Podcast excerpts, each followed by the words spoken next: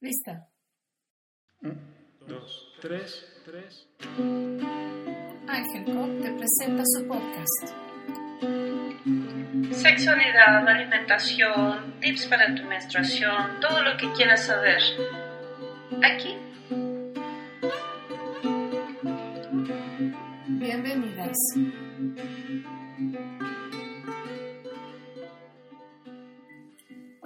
¿Cómo estás? Yo soy Jacqueline Bustamante y estoy aquí saludándote con mucha alegría en este día en el que vamos a estar hablando acerca de algunos datos interesantes de la copa menstrual. Como ya hemos revisado, la copa menstrual está hecha de silicona, un material basado en el sílice. Cuando pensamos en eso, pensamos en, eh, en la tierrita, ¿no? en algunos elementos naturales y no estamos tan lejos. El sílice está ubicado en piedras, arenas y eh, espacios naturales. El sílice es transformado en este material que se vuelve la silicona, en este material maleable, impermeable, con grandes propiedades eh, que no permiten que se reproduzcan en él microorganismos ni que absorba algún fluido. En su elaboración, las siliconas requieren un proceso de muchísima limpieza. Así que cuando hablamos de certificaciones y pensamos en que el material de la copa menstrual Angelico está certificado, estamos hablando de que el proceso bajo el cual es tratado el material y es llevado a los moldes y a todos los procesos que involucra son de la más alta calidad. El, la silicona necesita que durante todo su proceso haya los más altos de limpieza. El material no puede ser procesado cuando hay impurezas, así que esto nos asegura que la silicona o el silicón con el cual está hecho nuestra copa puede ser introducido en el cuerpo. No está contaminado en ningún nivel.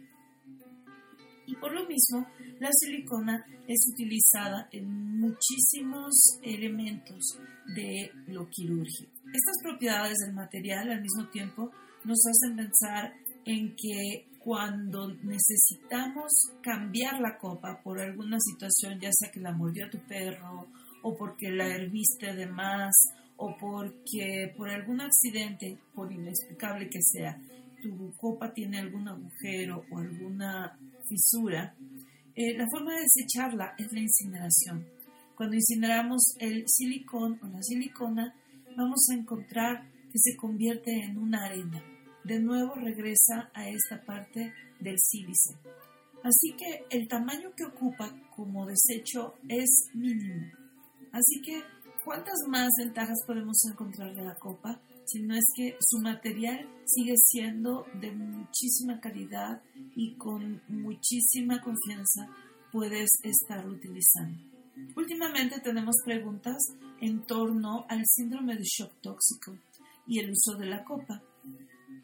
Para responder a esto, cuando hemos podido revisar el material de la copa, entonces tenemos que realmente eh, pensar en que si el material es inerte y no alberga microorganismos, y lo recomendable es esterilizarla antes de su uso, el tema de si se puede tener un síndrome de shock tóxico está presente. El síndrome de shock tóxico está provocado por una bacteria específica, el estafilococo áureo, que es un tipo de bacteria con un poder destructivo y de gran toxicidad. Cuando entramos en contacto con esta bacteria, muchas veces nuestro cuerpo tiene la capacidad de combatirlo, pero muchas veces de acuerdo al contacto que tengamos puede no estar capacitado para combatirlo. Estamos hablando de que este síndrome no solamente nos da a las mujeres a través de los eh, dispositivos intrauterinos o las cosas que introduzcamos en nuestra vagina. esta bacteria puede atacar al cuerpo humano en diferentes formas, ya sea por el rasguño de una planta que contenga esta bacteria en sus espinas o eh, a través de infecciones que tienen que ver con cirugías que son más bien complicaciones quirúrgicas. También se puede adquirir por el contacto en mucosas, en alguna de las mucosas del cuerpo, donde haya este estafilococo. Cuando utilizamos la copa menstrual, siempre pensamos en la limpieza de las manos y la limpieza del ambiente en el cual estamos utilizando. Sin embargo, no podemos dejar de lado que la presencia de esta bacteria puede estar en cualquier lugar. Así que si, si, pensamos en una manera de adquirirla, usar la copa, pues tiene que ver con, una pobre, con un pobre manejo de la higiene. Así que te invitamos a evitar alguna negligencia en torno a la esterilización de tu copa, a que siempre la hiervas al menos tres minutos o utilices nuestro vaso esterilizador que está específico para la copa menstrual Angel que es muy sencillo de utilizar solamente le añades agua y la introduces en el microondas y eso te asegura que por el tiempo del, microondas que es programable no la vas a quemar como llega a suceder en la estufa. Cuando tenemos que hacer el manejo de nuestra copa es indispensable que nuestras manos estén perfectamente limpias. Y el lavado de manos es específicamente algo a revisar, porque normalmente podemos poner jabón en nuestras manos y simplemente frotar. Sin embargo, es importante revisar que el lavado de manos, tiene toda una técnica. Así que has de frotar el jabón en tus manos por las palmas de las manos, luego como si entrelazara los dedos, frotar los dedos entrelazándolos de una y otra manera y luego también tallar el dorso de las manos, tal vez hasta la muñeca, tanto por la parte interna de la muñeca como por la parte de afuera.